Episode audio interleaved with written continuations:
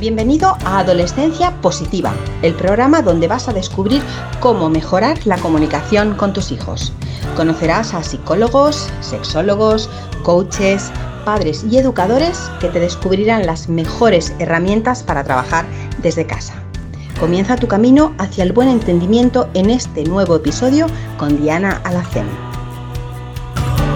Hola, hola familias, ¿qué tal estáis? Bienvenidos a un lunes más de entrevistas en este podcast de Adolescencia Positiva. Muchísimas gracias por estar ahí y muchísimas gracias también por esos saludos que empezáis a enviarnos desde otros puntos del, del planeta.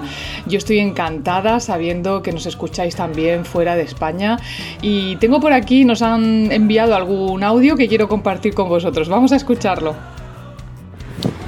Hola, un saludo especial para Adolescencia Positiva. Soy Angeli Contreras, venezolana, residenciada en Cartagena, Bolívar, mamá de tres pequeños, una de 10 años preadolescente, uno de 4 años y un bebé de 6 meses de nacido. Todos, todos los contenidos de Adolescencia Positiva han mejorado de manera maravillosa mi relación con mis hijos sumamente agradecida desde este lado del planeta. Un abrazo grandote. Hola, soy María Fernanda, saludos desde Chile para Adolescencia Positiva. Cariños a todos. Bueno, pues muchísimas gracias por esos saludos, son muy muy bien recibidos y ya sabéis que si queréis enviarnos también el vuestro, podéis hacerlo a nuestro correo electrónico info adolescenciapositiva.com y estaré encantada de publicarlos aquí en, en, el podcast. Bueno, vamos al grano. Hoy tenemos con nosotros a Liliana Arroyo. Este es un directo que recupero de, algunas, de hace algunas semanas porque bueno, hay mucha preocupación con el tema de la transformación formación digital, de las redes sociales y precisamente Liliana es doctora en sociología e investigadora del Instituto de Innovación Social de, de SADE. Ella misma se va a presentar y nos va a contar qué es lo que hace exactamente. Bueno, Liliana, eh, si, te presentas un poquito más, pues yo te he presentado así muy rápidamente.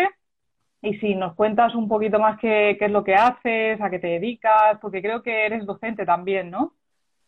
Sí, exacto. Yo hago docencia en la universidad vinculada a los temas de innovación social digital, que es lo que apuntabas, pero siempre me gusta explicar, porque soy socióloga a veces parece raro que haya una socióloga hablando de tecnología, ¿no? Es como, ¿qué ha pasado aquí?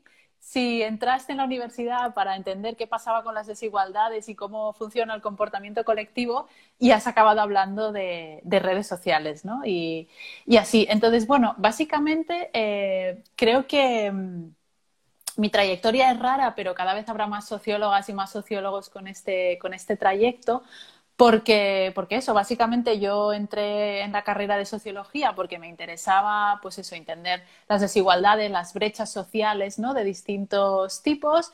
Hice la, tesis doctoral y cuando terminé tuve la suerte de entrar en un proyecto sobre sociedad digital, ¿no?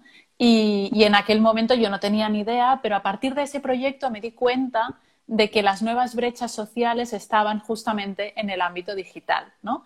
No, y... claro, reñida una cosa con la otra, claro que sí. Exacto. Y entonces, pues empecé a entender cómo funcionaba, pues, eh, qué quiere decir, pues, que haya unas plataformas que nos ofrecen gratuitamente, pues, su email, ¿no? Un, un servicio de email o que nos ofrezcan servicio de redes sociales, o que quiere decir que Zoom sea una empresa privada, pero Jitsi nos permite hacer videoconferencias con software libre, ¿no? Una serie de elementos técnicos que además de ser técnicos son sociales, son económicos y son políticos, ¿no?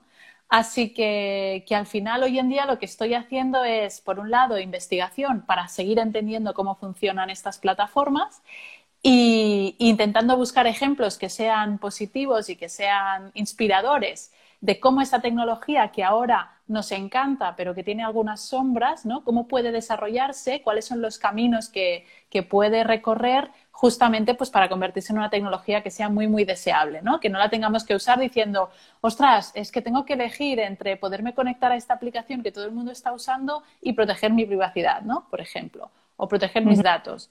O, ahora mismo, ¿no? Con, todo el tema de la pandemia y el COVID, pues un temazo que tenemos encima de la mesa son todas las herramientas y aplicaciones de rastreo de contactos, ¿no? Por ejemplo, oye, pues ¿por qué tenemos que elegir entre estar sanas y, tener eh, libertad de movimiento, ¿no? Pues bueno, pues al final mi, nicho de investigación está ahí, apostando por la innovación responsable. Qué bueno, qué interesante. Bueno, yo creo que todas las que estamos aquí somos bastante responsables con los medios digitales. Vamos a intentar transmitir eso también a, nuestros hijos adolescentes. Y sí que hay una cosa que has dicho que me ha gustado, que es el utilizar la tecnología para algo bueno, ¿no? Para algo positivo. Y de hecho, eh, yo he sido de, bueno, a mí el tema de redes sociales, la verdad es que no, no me ha llamado nunca mucho la atención, pero sí que es verdad que desde que empecé el proyecto de adolescencia positiva me he dado cuenta de que, bueno, pues la única forma de llegar, obviamente, al público a través de, que, que, viven incluso en otros países, porque hay personas aquí que nos escuchan también de otros países, era a través, pues en este caso de Instagram, que es lo que veo que, que parece que se utiliza más, está más a mano, es más fácil, ¿no? Y, todas las que estamos aquí, yo creo, me, me, incluyo también, estamos encantadas con poder compartir conocimientos, hablar hoy aquí contigo, por ejemplo, ¿no? Y creo que lo estamos utilizando para algo muy, muy positivo como es, pues eso, el ayudarnos unas a otras, el darnos consejos, eh, transmitir conocimientos, compartir inquietudes también que tenemos como madres de adolescentes, ¿no? Que es nuestro caso. Eh, tú has escrito, Liliana, un libro que se llama Tú no eres tu selfie. Y, eh, has contado con 12 jóvenes, ¿no? Me dijiste ayer por teléfono cuando hablamos que hay 12 jóvenes de un club, ¿no? El Club de los Cómplices. Sí, exacto. Así le llamo, el Club de los Cómplices, sí. ¿Nos puedes explicar qué es lo que han hecho qué, o qué, qué habéis hecho en este libro? Por si a alguna madre le interesa conocerlo. Sí, pues, eh, pues mira, es un ensayo que salió a la venta justo la semana antes de, que se decretara el, estado de alarma. Fue así. Pero bueno, cuando la editorial se me acercó, lo que me propuso es hacer un ensayo eh, pensando en jóvenes, ¿no? Y por jóvenes entendemos pues entre los 16, 15, 16 años y los 28, que son más o menos el rango de edad al que, al que he estado entrevistando, y queríamos un ensayo porque también veíamos que entre la literatura infantil, la literatura juvenil y el ensayo adulto había como ahí un, un decalaje, ¿no? Y, y, la editorial quería cubrir como ese, como ese espacio y quería cubrirlo desde algo que para ellos es importante, ¿no? Que es pues todo el terreno digital. Entonces, eh, yo como soy socióloga y una de las cosas que hago es eh, hacer muchas preguntas para entender la realidad ¿no? y cómo la viven distintas personas, pensaba que no tenía ningún sentido que este ensayo lo escribiera yo desde, desde el ordenador de mi casa, ¿no? sin, sin pisar el terreno. Y para mí pisar el terreno pues quiso decir eh, esto, ¿no? Identificar a 12 jóvenes de distintos eh, bueno, de distintas partes de, España y tengo a una persona que también nació en Siria, pero que ahora está viviendo en España un poco. Ah, mira, yo, yo soy de origen sirio. Sí, wow. Pues, pues bueno, eh, entrevisté a un chico nacido en, en, Alepo y bueno, que ahora está viviendo aquí. Y, y de hecho era súper interesante, que yo creo que daría casi para, para un live eh, único, ¿no? Su experiencia. Eh, y solo adelanto un tema y es que, claro, cuando hablamos de los móviles, de la superficialidad, superficialidad de las redes, ¿no? De esta, o de esta, como esta separación entre la vida presencial y la vida física, ¿no? Eh, perdona, entre la vida presencial y la vida digital, esa especie de desconexión que vemos en los jóvenes. Cuando hablas con alguien que su vida ha sido impermanente, discontinua, que ha recorrido no sé cuántos países a sus 25 años, ¿no? Eh, él decía, decía, lo único fijo que yo he tenido en estos últimos cinco años es una cuenta de Facebook, ¿no? Y aquí de repente a mí se me abrió otro, otro mundo, ¿no? O sea que, que, la tecnología cuando debatimos sobre ella o cuando la juzgamos, porque la juzgamos constantemente, eh, sobre todo cuando la usan nuestros hijos y nuestras hijas adolescentes, ¿no? Y vemos la, la tecnología como una barrera entre ellos y nosotros. Em, porque no les entendemos y porque muchas veces no les preguntamos, ¿no? Entonces, bueno, cuando, cuando esta persona me, me, contó esto, de repente pensé, wow, es que, es que no entendemos nada, ¿no? Solo vemos la punta del, del iceberg porque cada experiencia personal es, es, una cosa distinta. Pero excepto este caso que era, que, era el más, eh, el, más eh, el más particular, ¿no? Llamativo. Respecto, sí, el más llamativo, o al menos el que desde mi ignorancia eh, me descubrió más cosas, ¿no? Me abrió, me abrió más cosas. Pero para el, resto de jóvenes os podéis imaginar, pues eso, ¿no? Personas, eh, pues del colectivo LGTBI, eh, ¿no? Mm, chicas con todas las ganas de ser chicas y con una feminidad muy marcada y que les encantan hacerse selfies en, en, Instagram y pintarse las uñas, ¿no? O sea, digamos, intenté recoger como distintos, distintos perfiles, ¿no? De joven y además desde los 18 años, porque prefería entrevistar a los que ya eran mayores de edad, desde 18 pues años hasta, hasta los... Bueno, sí, ¿no? Siempre había ahí una cuestión, ¿no? Los padres nunca legal y por, Claro, y por, y por, bueno, y siempre contando con su, con su aprobación a la hora de, de usar sus declaraciones. Son testigos protegidos. Hay, por ejemplo, dos personas que no, que no han querido salir ni en los agradecimientos, pero, pero igualmente saben que les agradezco de corazón que me compartieran su experiencia, ¿no? Entonces, con ellos y ellas lo que hicimos fue eh, una parte de entrevistas y por otra parte hicimos lo que yo, le llamo un diario digital, ¿vale? Yo identifiqué lo que se llaman los nueve secretos digitales que tienen que ver pues, con los selfies, con el postureo, con la envidia, que es algo que, que, forma parte de su día a día, bueno, y perdonar, de nuestro día a día, ¿no? Sí, vamos a eh, incluirnos todos.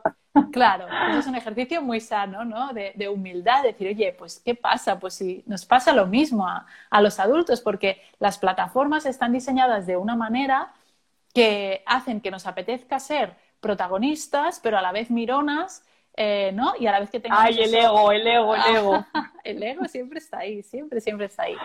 Eh, y entonces, bueno... Eh, pues exploré con ellas a través de este diario digital, pues selfies, postureo, envidias, ¿no? Pero también otras cosas que quedan más ocultas, como puede ser el odio, la ira, ¿no? O, casos de, acoso, por ejemplo, que, se ve desde una perspectiva muy desde la ciberdelincuencia o desde el ciberacoso escolar, pero hay muchísimo, un espectro amplísimo, ¿no? De, de acoso. O después, ¿qué quiere decir que puedas participar anónimamente? En algún caso puede decir puede querer significar irresponsabilidad, ¿no? De, bueno, suelto aquí mi opinión y no me preocupa nada porque como participo anónimamente nadie me va a venir a buscar, pero por otra parte...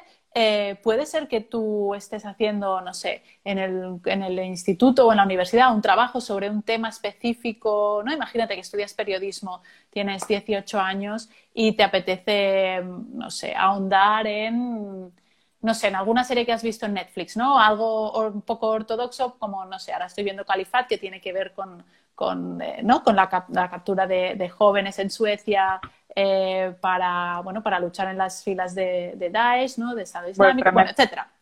¿No? Lo que sea, ¿no? Pues imagínate que tú te pones a investigar sobre eso. Si tú te pones a investigar sobre esos temas, puedes acabar en un archivo policial, ¿no? Es decir, aunque tú no hayas hecho nada, pero por el simple ah. hecho de estar buscando eso, los sistemas, los algoritmos te pueden identificar y pueden decir, oye, esta persona resulta que ahora cada día está entrando en páginas web que habla de este tema, ¿no? Le, vamos a poner una lista de observación eh, de procesos de radicalización, por ejemplo, ¿vale? Eh, pero podría ser sobre, sobre drogas, cualquiera de esos temas que no son normativos. Y pornografía, cualquier, así. Exacto, pornografía, lo que sea, ¿no? Bueno, es que este, este, es un tema que creo que, que además, eh, bueno, creo que todos los jóvenes les dé por ser radicales ni, ni terroristas ni nada de esto, pero con el tema de la pornografía sí que hay que tener mucho cuidado porque además es verdad que hay mucha pederastia por ahí suelta y hay veces que los jóvenes a lo mejor no son conscientes de que el tipo de vídeo que están viendo, si a lo mejor eh, se está abusando o se está eh, eh, utilizando a una menor de edad, que es delito, por supuesto, esto tienen que saberlo nuestros hijos dentro del tema de que, oye, no podéis ver pornografía, pero hay que explicarles, ¿no? Creo, tú me lo confirmas, e, el porqué y el peligro de todo esto, que seguramente muchos no saben lo que nos estás contando ahora. Exacto. De hecho, yo creo que uno de los uno de los, de los problemas que nos enfrentamos ¿no? en este momento es que ellos llegan más rápido a este tipo de, o acceden más rápido a este tipo de, de portales, ¿no? De lo que nosotros creemos que ellos están llegando, ¿no? O sea, los datos nos pues dicen que, Es que saltan los anuncios, es que saltan. Eh, yo lo sé porque mi hija me lo dice, mamá, mira, es que me saltan. O sea, es que es tremendo. Exacto. ¿no? Y, es posible que muchas casas pues estén utilizando herramientas de control parental, con lo cual se pueden bloquear, pero imagínate que un día va a jugar a casa de un amigo o de una amiga y juegan con un ordenador que no está protegido, ¿no? Y es como si de repente pues les soltaras en medio de la jungla, ¿no? Pues, pues esta mm. persona no está preparada. Entonces, lo que apuntas yo creo que es súper importante porque ¿qué pasa? Que cuando consumen em, contenidos, los que sean, desde su propio teléfono móvil y los consumen eh, sin, sin, un adulto o sin referencias alrededor, les falta el contexto, ¿no? Y creo que es muy importante, más allá de la pederastia, o sea, y que también es, es muy relevante el tema de la pederastia, pero quizá la primera información que les tendríamos que decir es, chicos, chicas, la pornografía es una industria del cine, con lo cual es entretenimiento. Y todo lo que veis ahí es fruto de muchos años, muchas décadas de producir eh, cintas eh, pornográficas, material pornográfico, que cada vez tiene que volverse más extremo y más llamativo, porque si no la gente lo deja de consumir. ¿no? sí, sí, eso es igual que las, eh, cuando ves una película de ciencia ficción, los efectos especiales cada vez son más llamativos. Claro, pues efectivamente, como tú bien has dicho, no nos podemos quedar en, la pornografía de hace 30 años. Esto cada vez va más, cada vez más salvaje, más bestia, más gente, más... Tienes muchas razones. Exacto. De hecho, eh, yo siempre pienso ¿no? que la mejor manera de guiar a alguien en algo es que tú hayas hecho un poquito ese camino en algún momento. Entonces os recomiendo, mamis, eh, mm. que, como ejercicio educativo os, mm. eh, os paséis un poco eh, por, portales como Pornhub o Porntube, ¿no? portales así para que veáis el tipo de, de, cosas que hay, ¿no? Y para que entendáis que, por ejemplo, que haya una manada o varias manadas, ¿no? No está desconectado de, aprender la sexualidad en lo que es eh, una producción pornográfica. ¿no? Entonces, yo creo que es súper importante y, ya no solo por lo que decíamos por pederastia, sino también porque nuestras hijas y nuestros hijos van a creer que cuando hagan su primer acto sexual, eso es lo que se espera de ellos y de ellas. ¿no? Y realmente la sexualidad es otra cosa, ¿no? es otro ritmo, es otra, es, es otra cosa totalmente distinta. ¿no? Entonces, bueno, yo creo que es importante entender el reto, que ya lo intuís, ¿eh? ya seguro que lo, que lo, que lo habéis palpado y que, y que sentís que os falta que os faltan estrategias, ¿no? Y de aquí yo creo que fantástico el canal de adolescencia positiva y que por eso tiene tanto éxito, ¿no? Porque, porque es un momento complicado en el que educar, en el que ser madre y ser padre. Yo, yo nací medio analógica, pero cuando tenía 16 años me llegó el primer móvil pero tengo una hermana con la que nos llevamos bastante años y de, y de hecho el, el, libro está, el libro está dedicado a ella, que ella tiene 18 años. Somos dos Nos enseña, nos enseña la portada ya que lo tienes ah, ahí. Sí, alguna madre lo quiere ver. Sí. Eso es. Tú no eres luego, lo subiré, sí, luego lo subiré a, al directo, en la descripción lo subo por si alguien lo quiere, le, quiere echar un vistazo. Genial, sí, sí. Mm. Eh, no, pues, pues, lo que, pues lo que decíamos, ¿no? Que, es como difícil educar, porque, porque en realidad entendemos que hay muchas cosas que se nos escapan, ¿no? Y, de ahí yo creo que también, y algo que creo que en tu canal también lo dices, ¿no? El preguntarles, el, esa, esa, esa posición humilde de decir, mira, hijo, hija, es que tú eres mucho más capaz que yo de poner filtros, de quitar filtros, de bajarte una app, ¿no? Y a una serie de elementos instrumentales que los jóvenes y los adolescentes tienen por la mano porque, porque han nacido y han crecido apretando botones, ¿no? que los demás no. Y yo lo veo con mi hermana, por eso ¿no? siempre le digo, tú eres mi cómplice digital, ¿no? mi cómplice de tendencias digitales, ella es la que me mantiene al día. Eh, y, es, y, es, impresionante, ¿no? La de, la de cosas que, y yo que... Y yo que creo que estoy al día porque estoy constantemente leyendo sobre esto, pero hay muchas cosas que se escapan por el simple hecho de que mis amigos no se bajan las aplicaciones que se bajan sus amigos, porque tenemos 16 años de diferencia, ¿no? Eh, mm. Y entonces creo que es un momento muy interesante para plantear, o sea, primero eso, para, para entender bien el entorno digital y un poco es lo que intentábamos con el libro, y después para el trabajo en equipo, ¿no? Es decir, los mal llamados, a mi parecer, los mal llamados nativos digitales, en realidad son hábiles instrumentalmente ¿no? Es decir, eh, si hacemos la comparativa con la electricidad, ellos son súper hábiles apretando el interruptor. Y aprenden que cuando necesitan luz, apretan, el interruptor y se enciende. Y cuando la quieren apagar, vuelven a apretar el, el interruptor y tal. Ellos, si tuvieran un panel de interruptores impresionante, serían los más rápidos del oeste, sabiendo qué interruptor hay que apretar y qué combinación de interruptores hay que hacer para que la luz de repente sea intermitente o verde o roja, ¿no? O sea, que de aquí a, pilotar aviones ya, ¿no? Podrían, ¿no? Pero ¿qué pasa? Que no es suficiente eh, para manejar la electricidad con saber qué pasa cuando tú apretes el interruptor. Es decir, tú puedes saber qué pasa cuando apretas el interruptor, pero no tienes ni idea de que detrás hay un circuito eléctrico y cuando apretas se abre o se cierra y en función de eso se enciende la luz y tal. Tú no sabes de dónde viene la electricidad, no sabes que es algo que se tiene que pagar, no sabes que es algo que hay unas grandes empresas, ¿no? Que, proveen de la infraestructura, eh, que no en todos los países hay acceso a la electricidad de la misma manera. ¿Esto quién lo sabe? Esto es los adultos. Son los padres los que tienen el criterio, son los padres los que tienen el contexto y las referencias. Entonces, si usamos eh, la capacidad de manejo más el criterio y esa distancia, eh, eso es un equipo impresionante. O sea, ese trabajo intergeneracional ahí, eso no hay quien compita con ello. ¿no? Y yo siempre invito a, eso, a hacer ejercicios de empatía, muchos ejercicios de empatía, el preguntar, el que, el que la tecnología no sea un motivo de conflicto, ¿no? Por ejemplo, siempre hago la broma, ¿no? De en cuántas casas a la hora de cenar, en vez de oírse tenedores y cuchillos en el plato, se oye, deja el móvil, apaga el móvil, ven a cenar ya, apaga el videojuego, ¿no? Esa es la melodía que oímos muchas veces. Em, ¿no? O los móviles no se sientan a cenar, ¿no? Este tipo de cosas. Em, entonces, esto es súper importante, pero hagamos que la tecnología sea un tema de conversación común, ¿no? En el que a partir del cual podamos tejer puentes, en vez de decir que el dispositivo es malo o demonizar la pantalla, ¿no? Porque eh, es como decir que la nevera es mala, ¿no? La nevera es mala porque, porque te hace comer mal. Ostras, no. El problema no es la nevera, el problema es con qué la llenas y qué decides que comes cada vez que la abres. Totalmente, es verdad. Qué bueno, me encantan estos símiles que estás haciendo. Son muy buenos, muy buenas las comparativas. Pues sí, yo creo que mm, hay algunas madres ya que están empezando también a pues a sentarse con sus hijas para que, porque además ellos se sienten muy útiles eh, al ver que ellos son capaces de enseñarte algo a ti, que eres el adulto, ¿no? Y, esto yo creo que les hace incluso aumentar su, autoestima en muchas ocasiones.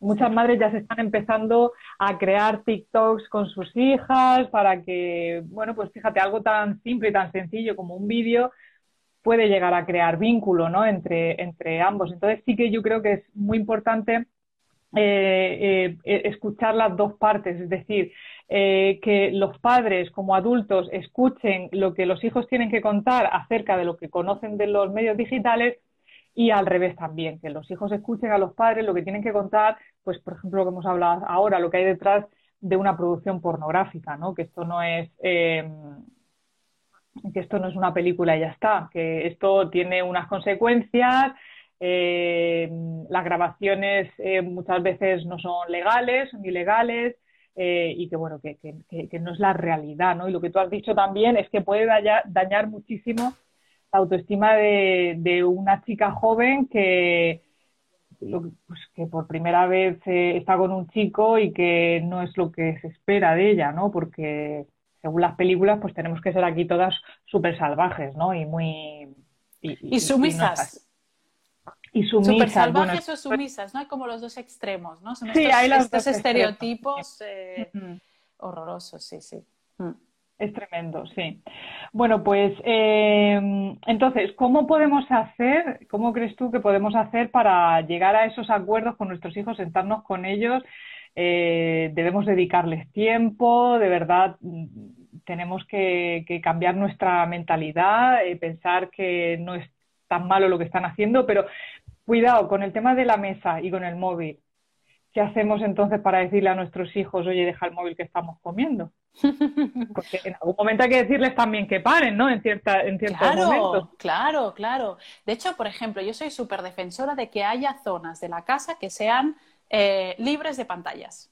¿no? Por ejemplo, la habitación de dormir. En mi habitación no entra ninguna pantalla, ni tableta, ni ordenador, ni móvil. ¿Vale? Esta cosa clásica de vamos a despertarnos con otra cosa que no sea el móvil, porque con la excusa de es que tengo el, despertador en el móvil, em, lo que nos pasa es que acabamos diciéndole buenas noches, ¿no? y lo, último que hacemos es apagar el móvil y lo primero que hacemos es encenderlo, ¿no?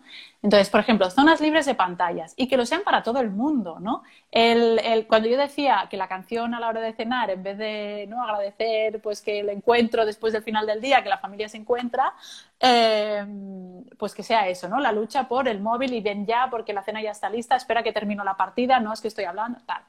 Entonces yo creo que lo primero es predicar con el ejemplo también, ¿no? Esa cosa que es tan, que, es más antigua que el ir a pie, ¿no? Entonces, bueno, como familia, ¿qué decidimos? ¿Nuestras horas de cenar son libres de pantallas? Perfecto, libres de pantallas para todo el mundo, ¿no? Eh, entonces vamos a dedicarnos a, incluso podemos decidir que no encendemos la tele solo sentarnos porque primero vamos a hablar y luego ya veremos las noticias juntos o no, o cada uno leerá o lo que sea, ¿no? Entonces yo creo que es importante hacer pactos, es importante hacer, hacer pactos en este sentido. Otra cosa muy importante, el ofrecerles alternativas. O sea, cuando a ti te dicen esto no lo hagas y además que te digan que eso no lo hagas, cuando en realidad más que quitarte o más que, más que prohibirte o limitarte el uso de un cacharro, lo que te están haciendo es limitando tu universo y tu capacidad de socializar y tu capacidad de ser importante y de ser vista entre tus amigas, ¿no?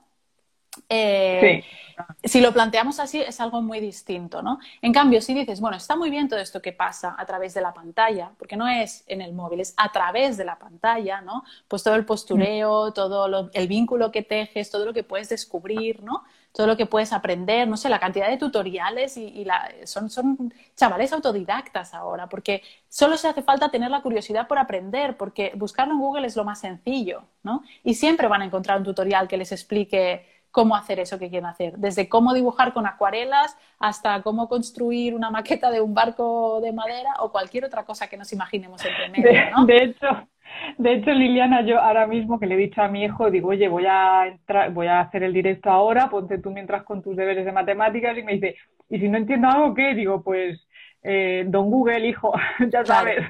Exacto.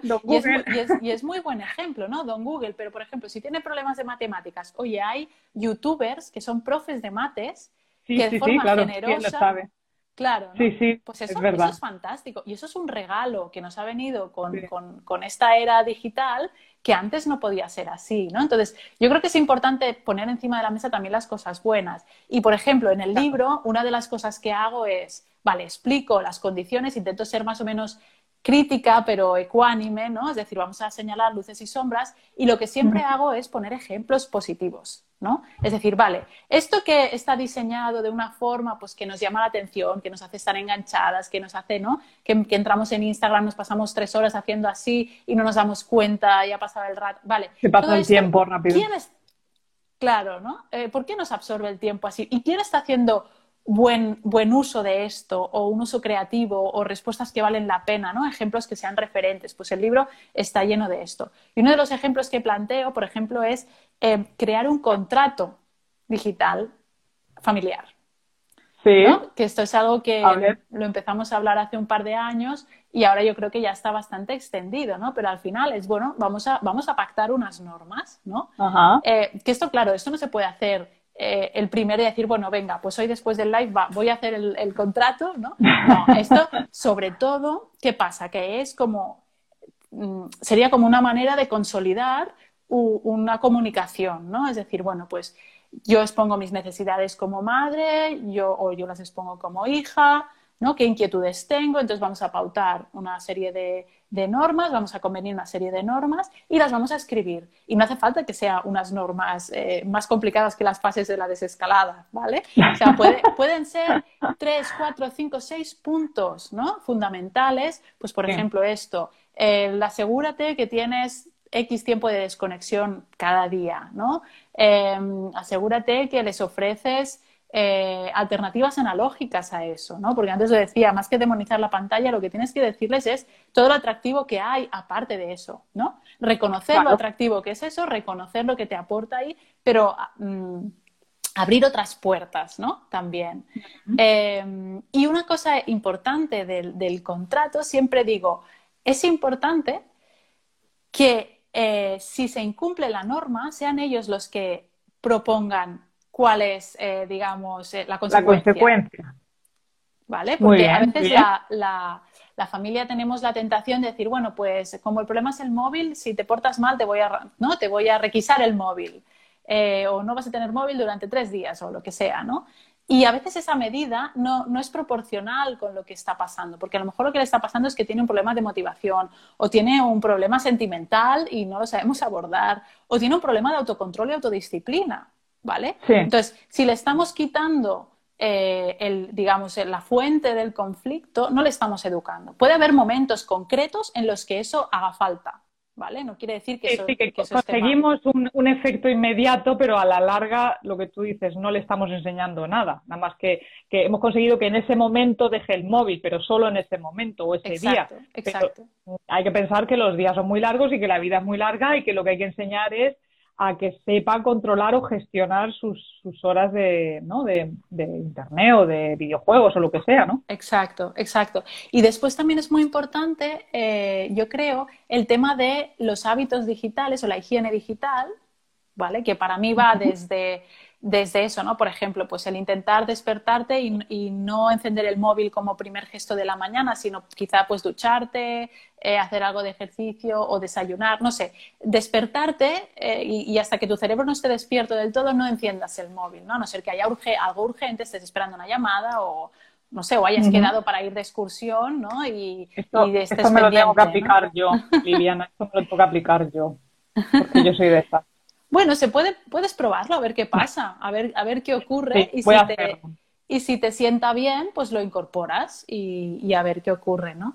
Em, y, al nivel de dieta digital, yo creo que también es importante que les enseñemos, porque al final es lo que decimos, como la información está ahí y saben acceder ellos mejor que nosotras a cualquier cosa, ¿no? Lo que es importante es darles el criterio, ¿no? Y, por ejemplo, ahora con, esta intensidad digital que hemos vivido durante la pandemia, lo hemos visto también. Qué importante es detectar cuando toda la información que estamos recibiendo nos está abrumando y nos está sentando peor ¿no? que la propia epidemia. Sí. de hecho, te iba nomofobia, te iba a hablar de la nomofobia ahora. De, eh, la nomofobia es eso, el, miedo a perderse algo, ¿no? Sí, al no estar ahí en todos los grupos, en todas las conversaciones, en todo. Cuidado con la nomofobia, ¿eh? De esto además hablé, acabo de, subir yo un artículo en mi, en mi blog sobre precisamente esto, sobre el tecnoestrés y la nomofobia. y, es, fundamental, sí.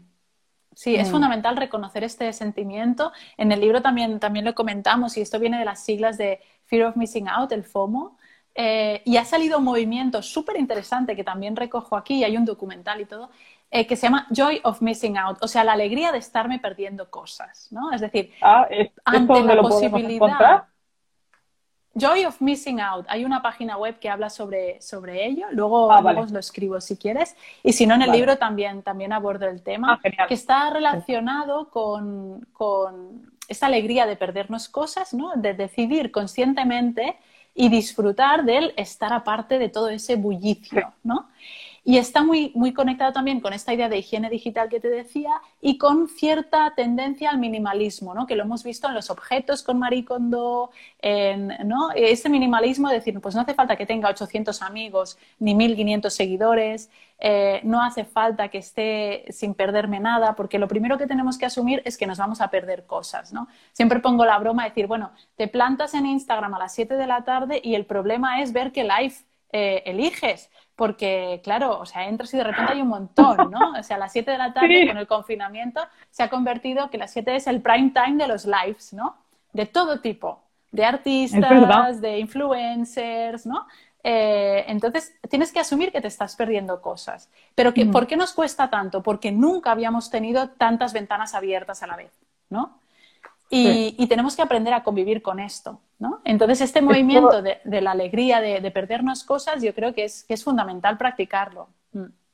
Esto es lo que llaman la infoxicación, ¿puede ser? Exacto, o algo infoxicación, sí. Sí, infoxicación, ¿no? el, tener tantísima información por, por, que nos bombardean por todos lados, ¿no? Que, que al final el cerebro no es capaz de asumir tanta información porque el cerebro necesita estar concentrado en una sola cosa, ¿no? De hecho, a mí me ha pasado esta mañana, por ejemplo, que estaba escribiendo un, un email a, un, a una compañera de trabajo y en ese momento mi hija me estaba hablando.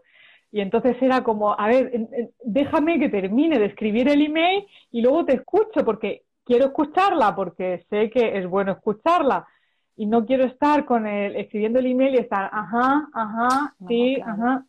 Entonces, eh, o sea, yo, yo sufro esto muchas veces de decir, dejadme que termine una cosa y luego me pongo con la siguiente, porque es que es, es tremendo, de verdad, la, la, cantidad de información que nos llega a todos lados. Yo misma, eh, pues desde que inicié el proyecto de adolescencia positiva, al principio empezaba a empaparme de mogollón de lo que tú dices de live, de, leo mucho, veo muchos documentales también, y llegó un momento en el que dije, vamos a ver, Diana, no puedes estar queriendo absorber la información de todos los sitios. Entonces yo ya a partir de ahora me dedico nada más que a leer libros y yo ya no veo ningún live porque es que de verdad que es que me alguna vez he entrado en alguno así un poco, pero que no, es que de verdad es, es tremendo, es tremendo. Y esto para nuestros hijos, eh, yo creo que, el, estar bombardeados con, con el tema digital, luego que mi madre me está diciendo no sé qué, luego que tengo que hacer los deberes de no sé cuántos, o sea, ellos mismos esto, ¿cómo afecta al cerebro esto, Liliana? Mm, pues afecta muchísimo y podemos poner otro ejemplo, ¿no? Otro símil. Yo en el libro asimilo esto, esta infoxicación, a un empacho digital. ¿no? ¿Qué nos pasa cuando vamos a un buffet libre?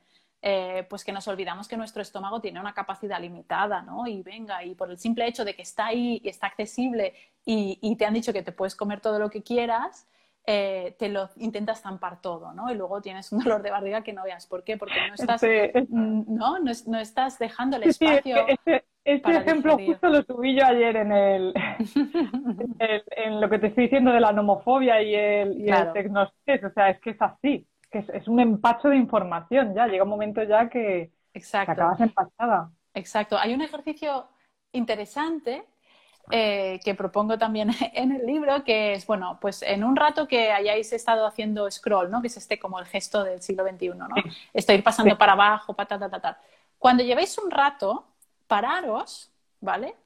Y entonces preguntar qué tres contenidos recordáis de todo lo que habéis visto. Y para mí eso es la prueba del algodón de que estamos, estamos eh, o sea, nos estamos exponiendo a estímulos, pero no estamos integrando nada, porque estamos consumiendo esa foto o ese vídeo o esa cuenta ya pensando en que tengo que seguir tirando para abajo porque hay muchos más, ¿no? Entonces, yo creo que este tipo de cosas, y a, y a mí también me pasa, ¿eh? o sea, no, no... Sí, sí, a mí me pasa. ¿eh? Tengo la conciencia y sé cómo funciona y sé que está diseñado para atraparnos, ¿no? Como si fuera un pequeño casino de, de bolsillo, pero a mí también me pasa porque soy humana y porque los incentivos que están ahí incrustados son muy fuertes, ¿no? Pero siempre intento tener como estos puntos de, de anclaje, ¿no? Que yo le llamo, es decir, bueno, vamos a hacer un paso atrás y decir, vale, de todo esto que he consumido los últimos, no sé, cinco minutos, que es no sé qué cantidad de cosas pueden haber pasado por nuestras retinas, ¿cuáles son sí. las tres cosas que voy a aplicar en mi vida? O las tres lecciones del día. Pues es muy difícil, es muy difícil recordar tres que digas, guau, ¿no? Y, y, y, ostras, y de todas las que has consumido, si solo recuerdas tres, es que no era tan relevante todo eso que te has tomado, ¿no? Eh, y, y, y, al final tampoco es lo que decíamos, ¿no? No estamos dejando ese espacio para integrar, ese espacio para asimilar, espacio para sentir, porque al final estamos reaccionando todo el rato, ¿no? Y ahí, uh -huh. yo creo que ahí respondemos un poco a la pregunta que hacías, ¿no? Y el cerebro está muy estimulado constantemente, hay estudios sobre también la secreción y las neuro, bueno, cómo funcionan los neurotransmisores cuando estamos delante de las pantallas y es adrenalina pura, ¿no? Mm. Esa adrenalina pura, sí. recompensa inmediata, ¿no? Esto los psicólogos y las psicólogas lo explican muy bien y al final eso tiene efectos físicos y químicos, ¿no? En, en nuestro, en nuestro cuerpo y a la larga en nuestro comportamiento. Eh, con lo cual yo creo que, que, que, no tenemos que sentirnos culpables, lo que sí que tenemos que preocuparnos es de, de, de entender... Eh, Focalizar. Focalizar eh, y de querer observarnos, ¿no? Es decir, ostras, en vez de funcionar con piloto automático, decir, ostras, a ver, hoy estoy cansada, tengo dolor de cabeza, estoy como, con, como casi con ansiedad, que creo que no llego a nada, que no abarco nada, que tal. Bueno, pues planteate eso, ¿no? ¿Cuántas ventanas has tenido abiertas eh, entre el email, el diario, eh, los recursos para preparar la clase de mañana, eh, no mm. sé, los expedientes de los alumnos, ¿no? Pienso en tu caso como docente. Sí, sí, sí. sí. ¿no? Mm. Mil cosas, pues eso, más los hijos, más, más, más sí. los, cantidad de notificaciones. Hay otro ejercicio también interesante, ¿no? Como para ponerle magnitud a, a, a, ¿no? y dimensionar la cosa, que es que podéis ver en vuestros teléfonos, en, en, la parte de, si tenéis un teléfono que sea de Apple o sea, con iOS, eh, me parece que se llama Screen Time, tiempo de pantalla. Si eh, lo tenéis en Google Android, es eh, Bienestar Digital. Ahí podéis ver la cantidad de horas que pasáis al día en vuestros dispositivos, en qué aplicaciones dedicáis bueno, proporcionalmente el rato, pero es que además hay una parte que os dice cuántas notificaciones recibís al día, por semana y así. Y si os pues imagináis... sí, esto es muy interesante. Muy interesante. Mm. Perdón que te me caes. no te asustes, no te asustes. no, es que esto es súper interesante porque yo muchas veces eh, me, bueno, pues me, he hecho esta pregunta. Yo alguna vez lo he hecho, pero de forma manual. Y yo he llegado a recibir eh, unos 900 mensajes de WhatsApp en un solo día. Esto lo hice yo un día de forma manual. Pero bueno, teniendo esta aplicación es bueno saberlo para uno contabilizar.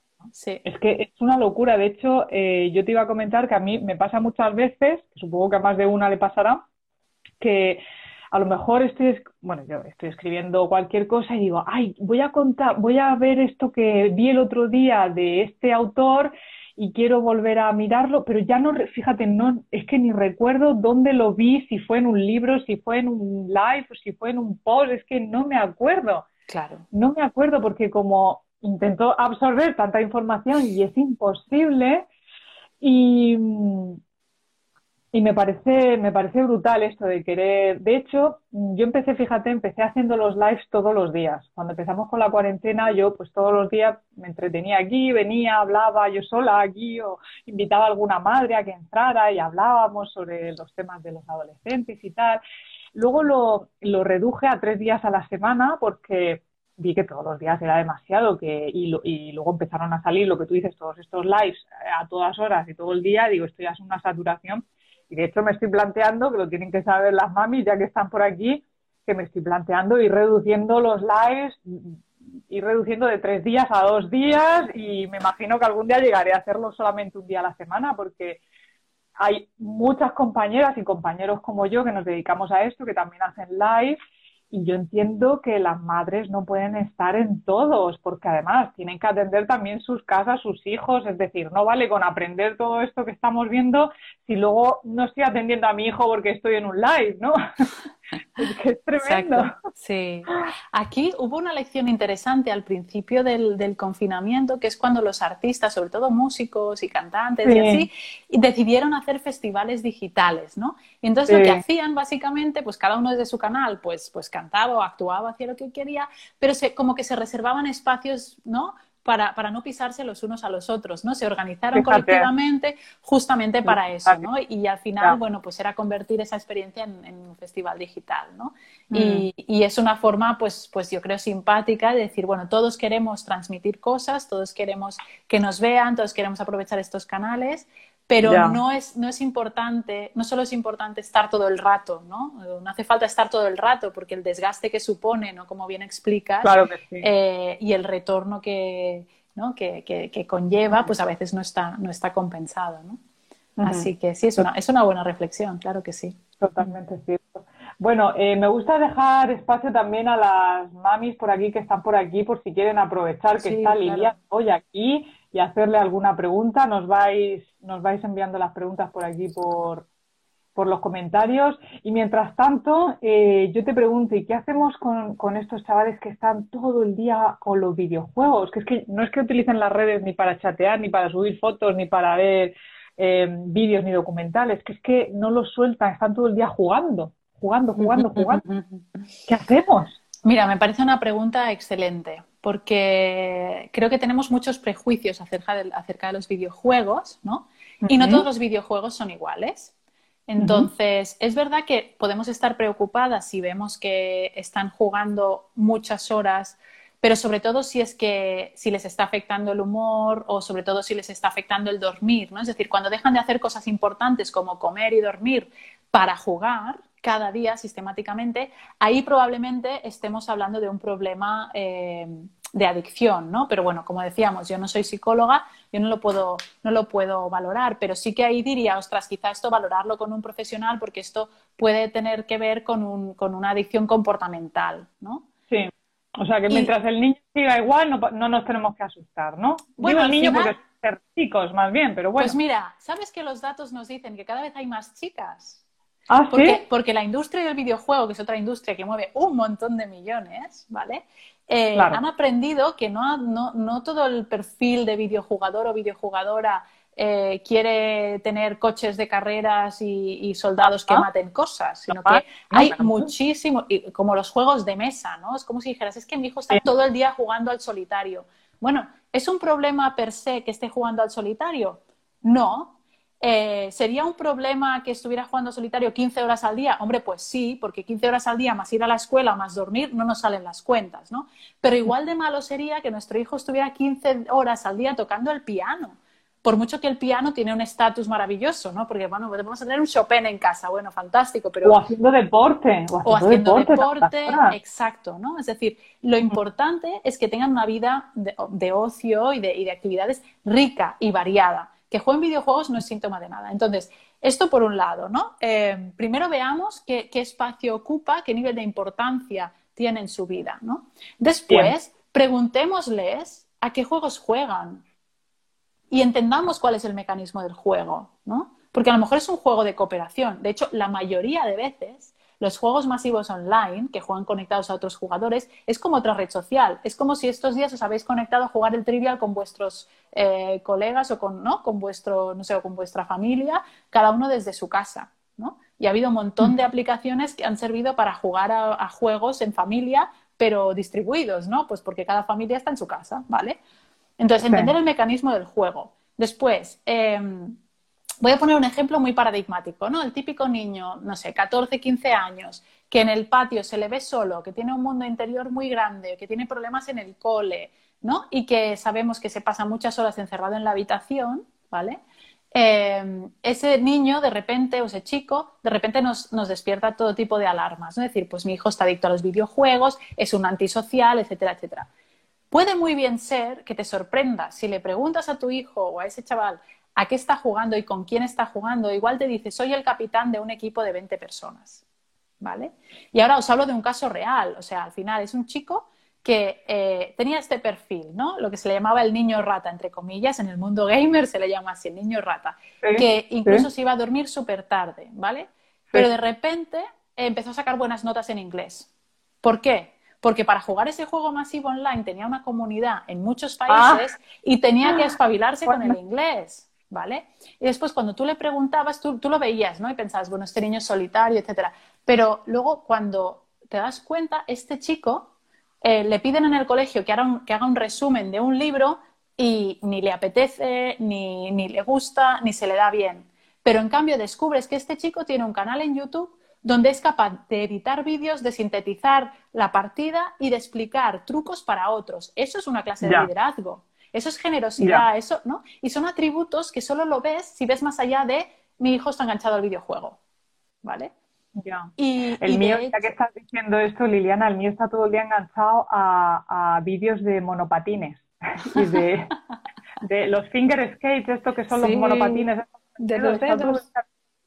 Todo el día digo, bueno, pues algo sacará de aquí, yo qué sé. A lo mejor le da por estudiar física para entender cómo operan las fuerzas, no sé, ves a saber, ¿no? O a lo mejor, pues o a lo mejor le relaja, porque, porque ese tipo de vídeos tienen algo de hipnótico, ¿no?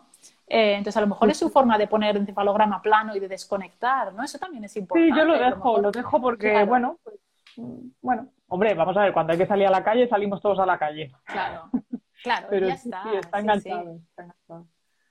Qué bueno, qué bueno. Jolín, pues nos estás dejando mucho más tranquilas de lo que estábamos antes, Liliana, con el tema de los medios digitales, que es verdad que los vemos como si fueran el demonio. Eh, fíjate que lo más curioso de todo esto es que cuando los chicos son más pequeños, muchos padres recurren a toda esta maquinaria para que el niño les deje en paz un rato, ¿no? Anda, niño, vete con el videojuego a jugar y déjame tranquilo un rato, ¿no? Porque los niños requieren mucha atención y quieren que estés con ellos todo el tiempo y que juegues con ellos. Entonces, es verdad que muchos padres dicen, mira, te pongo la tele en tu habitación, te pongo el videojuego, te pongo eh, lo que sea. ¿Y qué pasa? Que luego cuando llegan a la adolescencia, pues eh, lo tienen mucho más a mano, ¿no? Ya dicen, bueno, mi padre me manda a la habitación a jugar al videojuego, pues aquí estoy, de aquí no salgo ya, nada más que para comer y para quedar con los amigos y poco más, ¿no?